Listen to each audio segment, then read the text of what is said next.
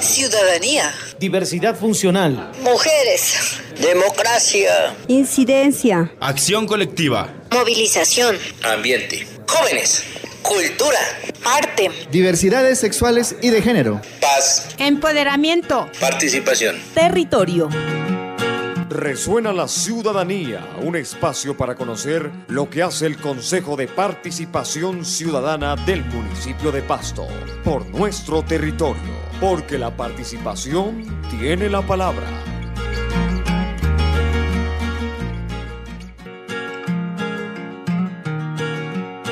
Soy Jimena Guerrero y este es su programa del Consejo de Participación Ciudadana en el marco del proyecto de fortalecimiento y consolidación de capacidades institucionales y comunitarias para la gestión del desarrollo y la gobernabilidad de PDT Nariño y la Alcaldía de Pasto. Hablaremos del quehacer del Consejo de Participación Ciudadana, una instancia encargada junto con las autoridades competentes de la definición, promoción, diseño, seguimiento y evaluación de la política pública de participación ciudadana en el territorio, así como la articulación con los consejos departamentales y nacional de la participación ciudadana. Esto lo reglamenta el decreto 0508 del 2016. La temática para el día de hoy es la ley de cultura en el quehacer del Consejo de Participación Ciudadana. Soy Jacob Erazo, comunicador social de la Secretaría de Desarrollo Comunitario y con este espacio queremos contribuir a la democracia participativa a fin de empoderar y visibilizar a todos los sectores que hacen parte del Consejo. Por eso, junto al colectivo de comunicación, hemos diseñado una serie de programas con el objetivo de conocer el quehacer del Consejo. Radio Reloj, la emisora que sirve. Radio Reloj, cerca de usted. En Resuena la Ciudadanía vamos a dar inicio a nuestro tema central. El día de hoy vamos a hablar de la Ley de Participación Ciudadana teniendo en cuenta el marco legal de la Ley 1757 del 2015, el estatuto que protege el derecho a la participación democrática y el decreto 0281 del 2020 de la Alcaldía de Pasto. Estas regulan el funcionamiento del Consejo Municipal de Participación de nuestro municipio lo mismo que la propuesta de borrador que presentó la Secretaría de Desarrollo Comunitario y las observaciones realizadas en los dos documentos escritos, uno por el consejero representante de los sindicatos Diego Galvis y el otro por la doctora Carolina Lara. Los mismos que en las discusiones adelantadas en la última reunión presencial del comité les presentaron respetuosamente a los integrantes de esta instancia de participación ciudadana unas sugerencias al respecto para estudiarlas y controvertirlas para luego ser analizadas. Soy Mercedes Guerrero y hago parte del Consejo de Participación Ciudadana como representación del Consejo Municipal de Cultura de la región. Queremos comentarles que tenemos en una consideración de 14 funciones que determinan las normas, considerando que el en el plan de acción que debe priorizar lo más importante y teniendo en cuenta la existencia de los recursos económicos, sociales y la disponibilidad del tiempo de los consejeros. El contenido del plan de desarrollo de Pasto, la gran capital, el acuerdo de la Secretaría de Desarrollo Comunitario con los proyectos de desarrollo territorial del PDT Nariño, para tener así un objetivo y metas bien específicas y mediables, alcanzables y realizables, agotando el tiempo predestinado. Recordemos que el objetivo central del Consejo Municipal de Participación Ciudadana es un organismo asesor para definir concertadamente con la institucionalidad la definición y promoción de diseños y seguimiento y evaluación de la política pública de participación ciudadana en Pasto. Otro objetivo prioritario es diseñar la puesta en marcha del Sistema Municipal de Participación Ciudadana como un dispositivo de articulación de instancias, espacios, sujetos, recursos, instrumentos y acciones de la participación ciudadana. El sistema municipal estará conformado por los niveles municipales, comunales y corregimentales de participación ciudadana, por el Sistema Municipal de Planeación y por los espacios e instancias municipales de participación ciudadana. Anotamos que en Pasto existen conformados a nivel institucional los siguientes espacios de participación, ya sean poblacionales, sectoriales o territoriales. Mesa Municipal de Víctimas, Comité Territorial de Justicia Transicional, Consejo Municipal de Juventud, Plataforma de Juventud, Consejo Municipal de Discapacidad, Consejo Municipal de Paz, Comités de Participación Comunitaria en Salud, COPACOS, Consejo Municipal de Cultura, Consejo Ciudadano de Mujeres, Consejo Municipal de Desarrollo Rural, Consejo Territorial de Planeación, Consejo Municipal de Política Social, Mesa de Participación de Niños, Niñas y Adolescentes, Comité Municipal de Convivencia Escolar, Veedurías Ciudadanas, Comités de Control Social de Servicios Públicos Domiciliarios y Juntas Administradoras Locales. Otras dos funciones que son relevantes y sirven para fortalecer son las siguientes. Asesorar al gobierno municipal en la definición de estrategias que motiven a la ciudadanía para presentar iniciativas para el manejo de la participación ciudadana y promover en todo el municipio la cultura y la formación para la participación. Presentar un informe anual público al Consejo Municipal sobre la situación de la participación de la ciudadanía en el municipio. Lo anterior lo manifestamos debido a la importancia de propiciar la creación de una cultura para la participación ciudadana y la rendición de cuentas tanto a nivel institucional como social. Debe ser una apuesta prioritaria de los gobiernos territoriales y la sociedad civil. No servirá de nada las modificaciones de las normas si los gobiernos no facilitan los escenarios para que los ciudadanos puedan intervenir y si estos últimos no se apropian y empoderan de los mecanismos de participación y de los espacios para ejercer el control social. Radio Reloj, la emisora de todas las horas. Según la ley 1757 se reconoce que exista una real participación se necesitan recursos y para hacer gasto y participación, las autoridades nacionales, departamentales y municipales deben crear y conformar los fondos departamentales, municipales y distritales para la participación ciudadana. Así ordena el artículo 96 y 99 que textualmente dicen respectivamente, artículo 96, el Fondo para la Participación Ciudadana y el Fortalecimiento de la Democracia, este fondo será una cuenta adscrita al Ministerio del Interior, sin personería jurídica ni planta de personal propio, cuyos recursos se determinarán a la financiación y cofinanciación de planes, programas y proyectos de formación para la participación ciudadana y participación de la ciudadanía. El artículo 99, Fondo Departamental municipal, distrital para la participación ciudadana, cada departamento, municipio, distrito podrán crear en el ejercicio de la competencia un fondo para la participación ciudadana como una cuenta adscrita a la Secretaría que se designe para este fin, sin personería jurídica ni planta de personal propio, cuyos recursos se destinan a la inversión en planes, programas y proyectos de participación ciudadana con el respectivo nivel territorial. Iniciativas de acción priorizadas. Por lo tanto, del conjunto de actividades presentados en la propuesta de la Secretaría de Desarrollo Comunitario, sugiero que nos enfaticemos en las siguientes acciones allí señaladas cuya redacción las he reformulado, teniendo en cuenta que el proceso debe adelantar el diálogo social y la concertación entre la institucionalidad y las organizaciones ciudadanas. Primero, diseñar y formular participativamente la política pública de participación ciudadana. Segundo, construir participativamente y concertadamente el sistema municipal de participación ciudadana. Tercero, asesorar a la administración municipal en estrategias que motiven y aumenten la movilización para la participación ciudadana en el municipio a nivel urbano y rural. Cuarto, impulsar campañas pedagógicas y de sensibilización en torno a la promoción de la participación y la cultura ciudadana. Quinto, Involucrarse activamente en el proceso de presupuesto participativo del municipio para identificar elementos por mejorar o estrategias de fortalecimiento. Es importante resaltar que otra justificación para proponer estas cinco acciones es que la mayoría de ellas se pueden relacionar y asociar con las metas del plan de desarrollo, que la Administración está obligada a cumplir, contando con recurso humano y presupuesto y otras hacen parte por el convenio con el PDT Nariño. Recordemos que el programa Pasto es Gobernanza Territorial del Plan de Desarrollo tiene dos indicadores de producto que encajan adecuadamente para la formación de la política pública de participación y el diseño del sistema municipal de participación.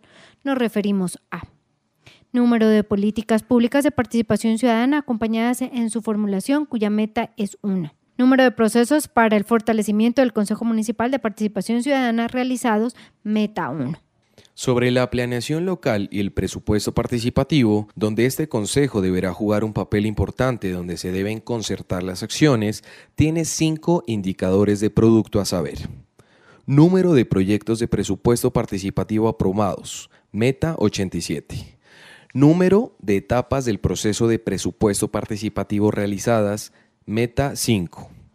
Número de mujeres con participación efectiva en el proceso de presupuesto participativo, meta 3.700.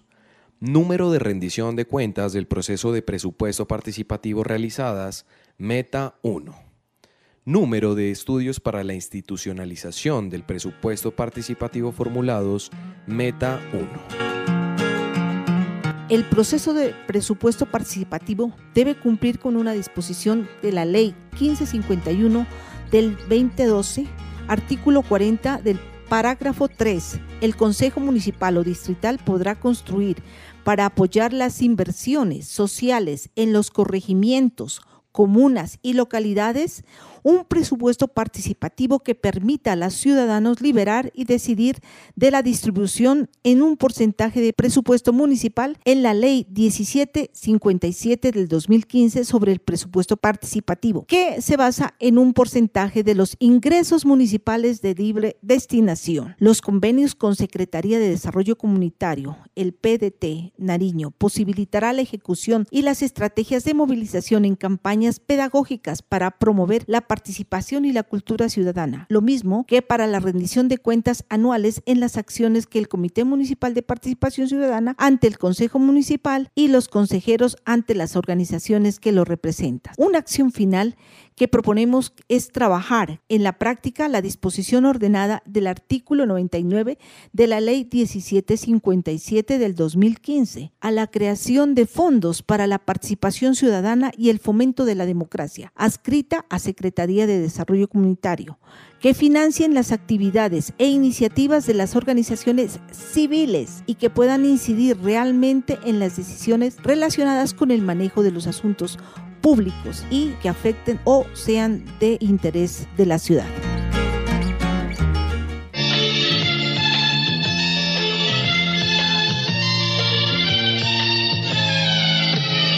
De noche y de día,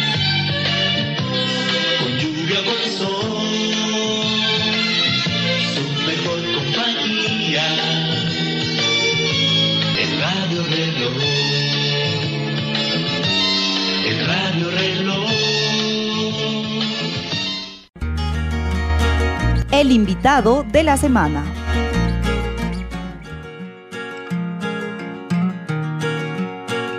Y a esta hora de la tarde en Resuena la Ciudadanía, tenemos de invitada a la doctora Socorro Basante de Oliva. Ella ha ocupado diferentes cargos en la ciudad, entre ellos secretaria de tránsito del municipio, concejal de Pasto. Doctora Socorro Basante de Oliva, háblanos sobre los alcances que tiene la Ley de Participación Ciudadana. Hola, muy buenas tardes. Eh, la Ley de Participación Democrática o Ciudadana, como tú lo manifiestas, que es la Ley Estatutaria 1757 de 2015, es supremamente importante para el desarrollo de la democracia es fundamental que la comunidad haga efectivo ese derecho eh, que como constituyente primario que es, que quiere, que significa esto, que elige a su delegado, a su representante, pues tenga también la posibilidad de actuar frente al gobierno em, de turno o al que elige para un periodo determinado como es los cuatro años en Colombia. El objeto de esta ley es fundamental y es, expresa, promueve, proteja garantiza las modalidades del derecho a participar mm, de todos los ciudadanos en la vida política, administrativa, económica, social y cultural del municipio y claro, le da el poder también de controlar al mismo poder político. Esta es una iniciativa importante y regula todo aquello que venga del pueblo. Eh, regula también toda la normativa de, las, eh, de cómo actuar el pueblo ante las corporaciones públicas. De allí que también son definidas cuáles son esas maneras de iniciativa popular o esas formas de iniciativa popular y tenemos la consulta popular, la revocatoria del mandato, el plebiscito y el cabildo abierto.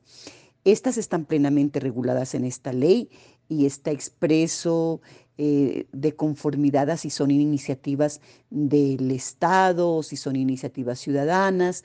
Eh, tienen que ver muchísimo con el número de votos que haya sacado el candidato de turno mm, para eh, tomar decisiones frente a la revocatoria, frente al referendo y todo lo demás esta tiende a ser una política pública em, toda vez que de lo que eh, quiere esta ley, de lo que busca es eh, incluir medidas específicas que los gobiernos locales, los territoriales, el nacional, el departamental, el municipal, orienten acciones que promuevan la participación de todas las personas en las decisiones que tengan que ver con el desarrollo, como lo decíamos antes, mm, de nuestro municipio, o también las decisiones que los afecten y el, y el apoyo, y se busca que el gobierno apoye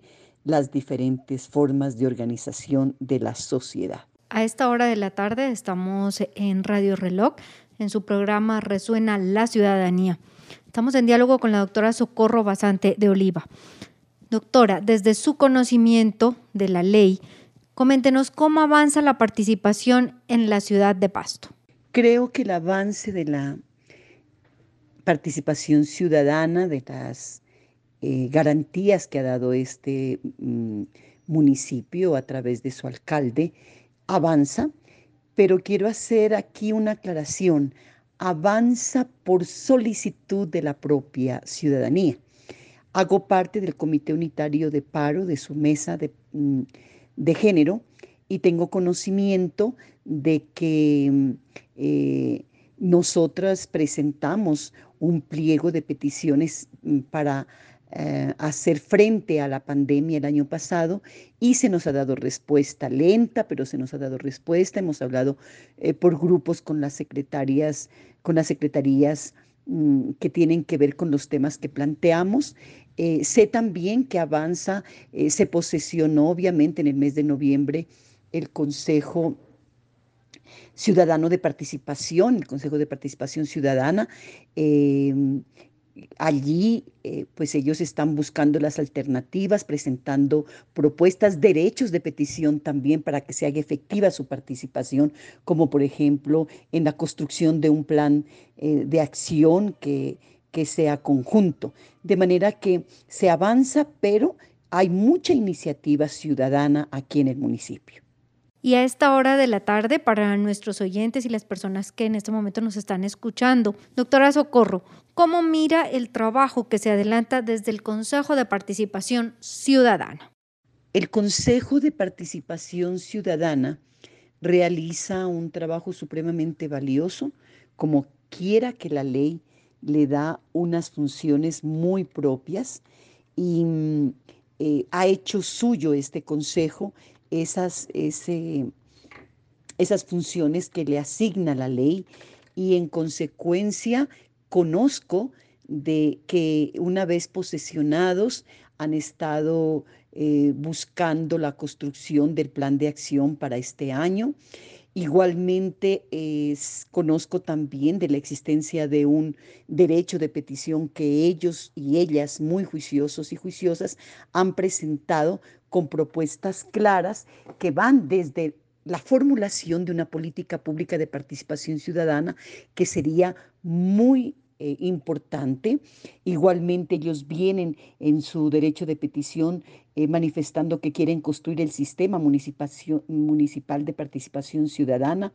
Buscan que el municipio a través de la Secretaría eh, de Desarrollo busque estrategias que motiven y capaciten y aumenten las posibilidades de movilización en nuestra ciudad, impulsar también campañas pedagógicas de preparación y creo que ellos vienen buscando un tema que Pasto es pionero, que se defina ya el presupuesto participativo, de manera que el balance del Consejo es muy importante, pero también como iniciativa de ellos. Y eso me parece que eh, corta un poco con la obligatoriedad que tiene el gobierno de hacer efectiva la ley eh, y que haya esa participación plena entre el gobierno y la comunidad para que la democracia florezca. ¿Cómo funciona el Fondo para la Participación Ciudadana y el Fortalecimiento para la Democracia? Los fondos para la participación ciudadana y el fortalecimiento de la democracia son fondos que la ley 1757 del 2015 ha dejado a voluntad de, los alcaldes. Em, la ley es clara en decir que podrá crear estos fondos que serían muy importantes porque con ellos podría eh, utilizarse los recursos para la capacitación y para el fortalecimiento de la participación ciudadana. A ese respecto no ha habido todavía una respuesta. Eh, no se ve que el señor alcalde haya propiciado siquiera eh, la creación de este fondo, al igual que el anterior, porque esta ley es del 2015, no se ha creado hasta ahora, creo que ha faltado eh, una exigencia por parte de, del Consejo de Participación Ciudadana y también del Consejo Municipal. Eh, hicimos en alguna oportunidad la solicitud desde el Consejo Municipal, pero no se ha logrado. Ahí estuvo cultura muy involucrada en este tema, pero no se ha logrado aún crear esta clase de fondos que la ley permite y que debería aprovecharse para fomentar mayor eh, participación, eh, que esto también fortalece a su vez la democracia. Ex concejal de Pasto, Socorro Basante de Oliva. Y ya para finalizar en este su programa, resuena la ciudadanía y agradeciéndole el apoyo que nos ha dado usted, despejándonos muchas dudas sobre esta ley de participación ciudadana. ¿Cómo mira usted los diferentes convenios que se adelantan para fortalecer más la participación de la ciudadanía. Bueno, y para dar respuesta mm, a cómo eh, se mira, cómo se observa los diferentes convenios que se adelantan para fortalecer la participación ciudadana, pues sé que viene, adelantándose una labor importante el Consejo Ciudadano de Mujeres, por ejemplo, em, que es un, casi un coadministrador. El Consejo Ciudadano es un espacio de participación fundamental, es un espacio consultivo y eh, trabaja con la administración, con la Secretaría de la Mujer y eso permite que esta clase de organizaciones puedan participar y, y realizan sus convenios también. Eh, no conozco expresamente convenios que haya suscrito el señor alcalde eh, para fomentar la participación ciudadana. Sí que ha dado respuesta a muchísimos derechos de petición o a pliegos, como reitero, lo ha hecho el Comité Unitario de Paro al que pertenezco y del que puedo yo dar fe de que se manejó eh, la solicitud eh, se estudió, se ha dado respuestas no satisfactorias en todos los casos, pero en algunos sí, y, eso eh, es importante también, pero realmente se me escapa conocer algún convenio suscrito con alguna organización social eh, que permita avanzar en el fortalecimiento de la democracia. Desconozco y por eso no podría dar respuesta puntual a esta pregunta por cuanto eh, no sé a qué clase de convenios usted se refiere, pero me gustaría muchísimo que la comunidad organizada, la ciudadanía, que ejerce, como decía, ese poder primario que eh, está en sus manos, pues pueda suscribir convenios con el alcalde para fortalecerse.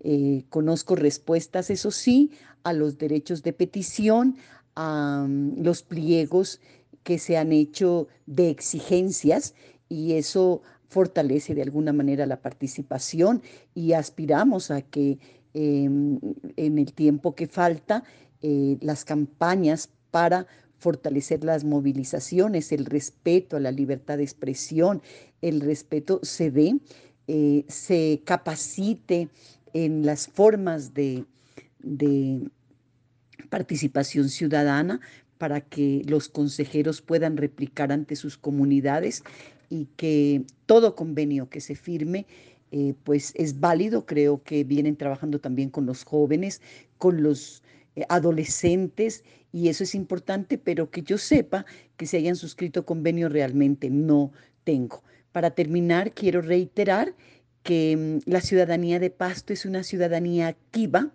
eh, fuerte en el sentido de participar plenamente en la construcción de documentos fundamentales. se participó en la construcción del plan de desarrollo, se participó en la construcción de, eh, de todas las eh, los trabajos que se vienen haciendo para superar esta etapa de la pandemia tan, tan, tan difícil. Sabemos que los consejeros y consejeras vienen insistiendo en un plan de acción eh, que permita que allí se determinen aspectos fundamentales como, por ejemplo, el presupuesto participativo. Y eso eh, Quiere decir que este municipio tiene una sociedad que con un poco más de preparación aportaría muchísimo a la administración actual para que pueda fortalecer la democracia y pueda eh, lograr que satisfacer las necesidades básicas y más sentidas de nuestra comunidad. Muchísimas gracias.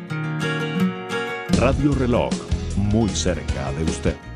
Ojalá que la tierra no te bese los pasos. Canciones con sentido social. Ojalá se te acabe la mirada constante, la palabra precisa.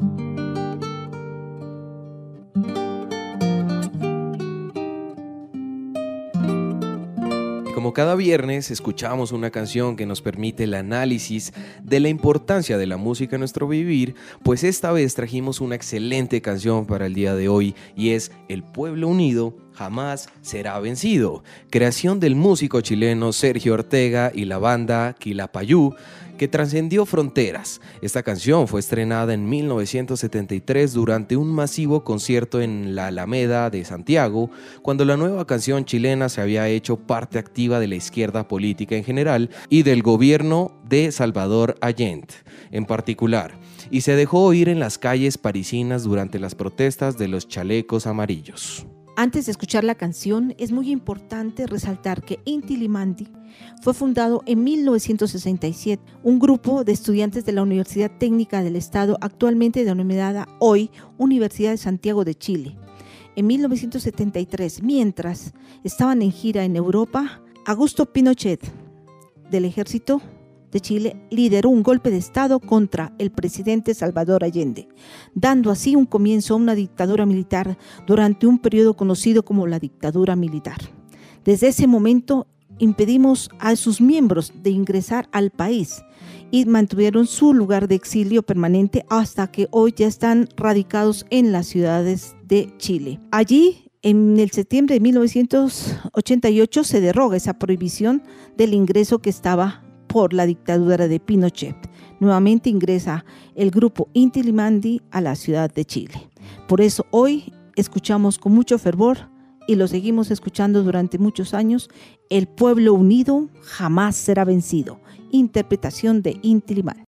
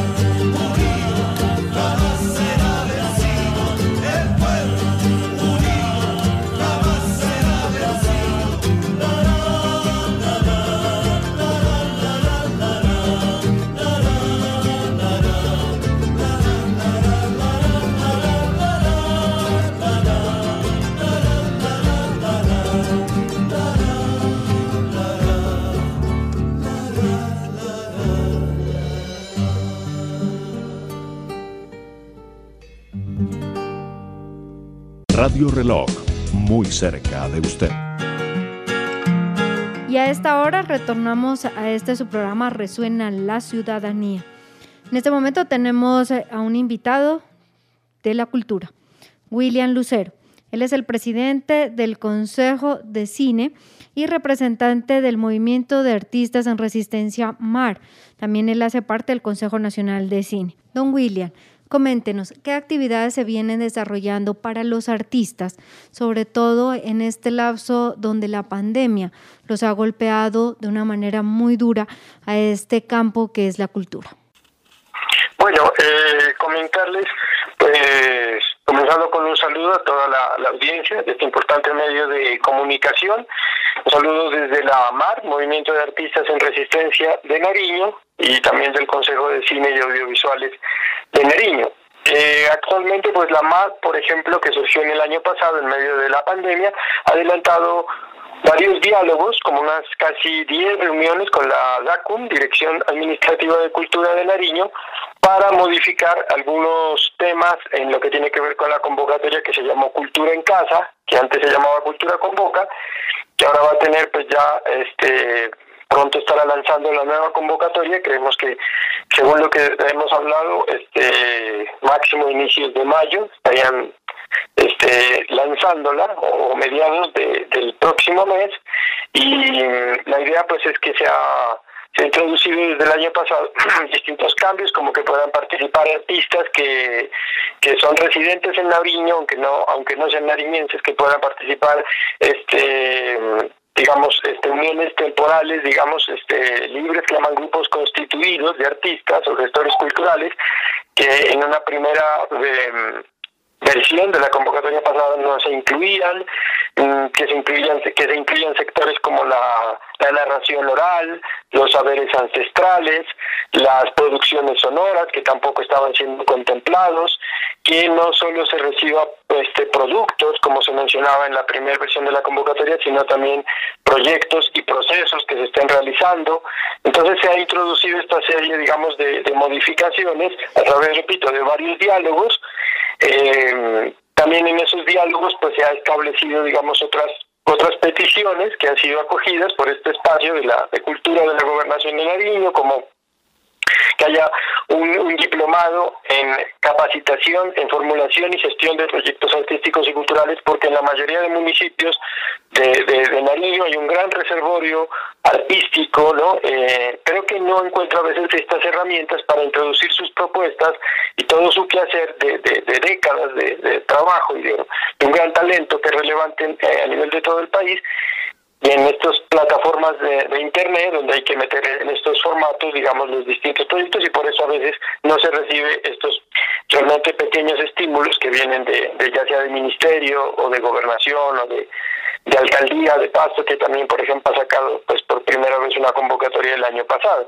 Entonces se quiere hacer este diplomado fruto digamos de estos diálogos que se ha tenido también unos foros eh, sobre distintas temáticas de, de cultura eh, tener una, un Consejo Departamental de Cultura más activo y más incluyente con toda la región, por eso se modificó el decreto y próximamente se van a estar lanzando, creo que en junio, las elecciones del Consejo Departamental de Cultura, que va a tener como un nuevo aire porque ya se incluyen cinco sectores, digamos, regionales, ¿sí? la costa pacífica, el sur, el norte, el occidente, que antes no tenían un asiento, una voz, ni, ni, ni voto en este Consejo, digamos, Departamental de Cultura, lo van a tener por derecho propio, que se que tendrán que salir de los consejos municipales de cultura de estas distintas regiones del departamento, que ahí saldrá pues un representante por cada región y uno de esos estará siendo siendo parte, digamos, de repito, de cinco regiones y estarán siendo parte de este Consejo Departamental de Cultura.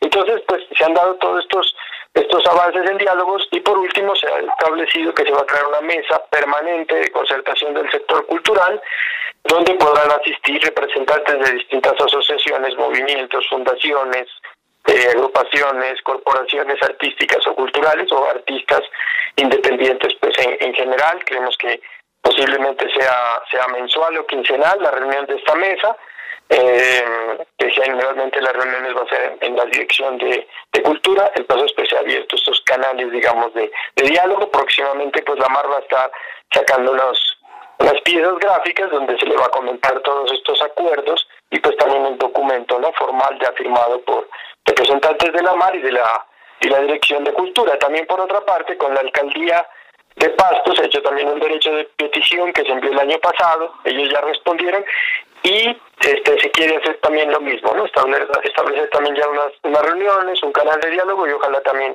una mesa de, de concertación para el sector cultural. otras actividades se han adelantado, sobre todo con la Secretaría de Cultura del municipio, además de esta mesa de diálogo? Pues, o sea, con la Secretaría de Cultura del municipio de Pasto, como te digo, solo se, se envió este derecho de petición, hubo una respuesta que en muchos pues, aspectos, digamos, también acogen algunas de las iniciativas y están abiertos al diálogo, mas no se ha abierto, todavía no se ha instalado como este espacio, estos diálogos y pues por supuesto una mesa con la Secretaría de Cultura de Pasto.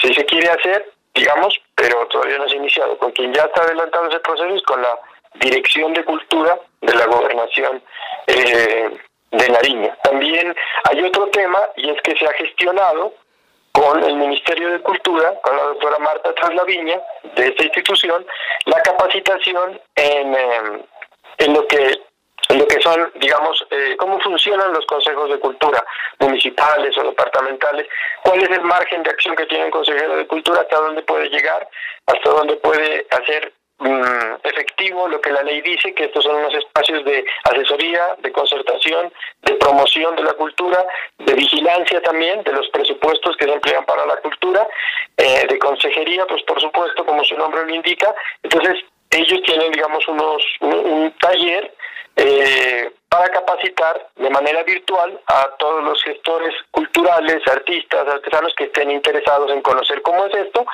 y conformar, pues digamos, consejos de cultura como se tienen que conformar este año, pues que tenía que ser en 2020, pero por la pandemia se ha aplazado los consejos municipales de cultura, incluyendo el de Pasto y el de otros municipios, incluso aquellos municipios que sucede en la mayoría que no tienen aún, o sea, nunca han creado el Consejo Municipal de Cultura. Entonces, se está adelantando esta gestión, que esperamos que sea, pues en el transcurso de este mes, ya se esté lanzando de, de mediados de abril a mediados de mayo, se esté lanzando esta convocatoria para participar en este proceso de formación virtual.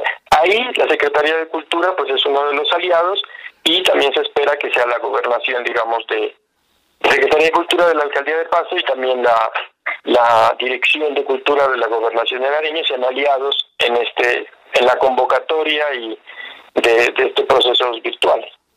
¿Cuáles han sido eh, las acciones que ustedes adelantan para regresar eh, o a reactivar este sector que es la cultura?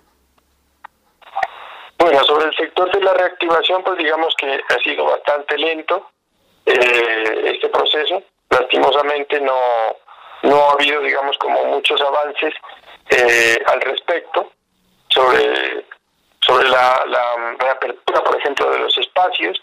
Eh, sabemos que hay espacios, digamos, que han logrado ya obtener pues, certificados de bioseguridad con mucho trabajo, porque es muy dispendioso, como es, por ejemplo, la Fundación Alep Teatro y que ya ha reabierto, pues digamos, su, su, sala, recién con un montaje nuevo, como es en La Raya, que pues ya lo había hecho también el, el lanzamiento virtual y ya lo ha hecho, pues digamos, presencial, pero digamos que ese es un esfuerzo independiente, digamos, de la Fundación, donde pues le ha tocado como batallar solo, como digo, batallar sola con estas, con la, pues, la gestión, ¿no?, de estos certificados y protocolos de bioseguridad, pues que, que, que son, que son varios, digamos, y que incluyen, pues que además requieren una inversión económica, ¿no? Para poder este volver a abrir un espacio en ahorita pues en las actuales condiciones esperamos que ya pues conforme avance también el proceso digamos de, de vacunación y vaya reduciendo pues todas las medidas de confinamiento y puedan abrir los espacios ya sin todos estos protocolos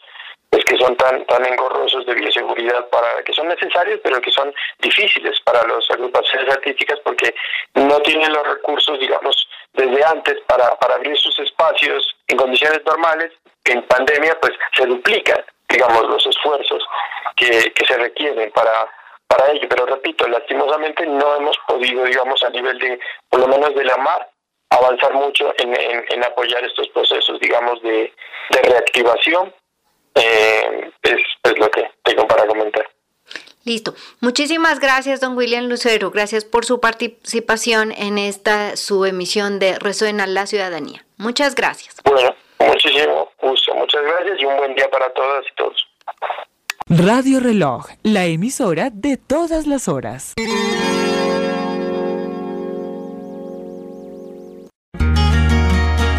¿Cómo va PDT Nariño?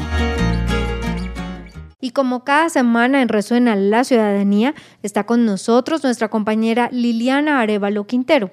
Ella es la responsable de comunicaciones de PDT Nariño, quien nos va a contar cómo avanza el proyecto de desarrollo territorial en condiciones de paz en Nariño. Desde el proyecto de desarrollo territorial en el departamento de Nariño en condiciones de paz, PDT Nariño, les cuento que como parte de las acciones estratégicas que se desarrollan en la línea de desarrollo económico, se viene fortaleciendo la cadena láctea de los municipios de Pasto e Ipiales.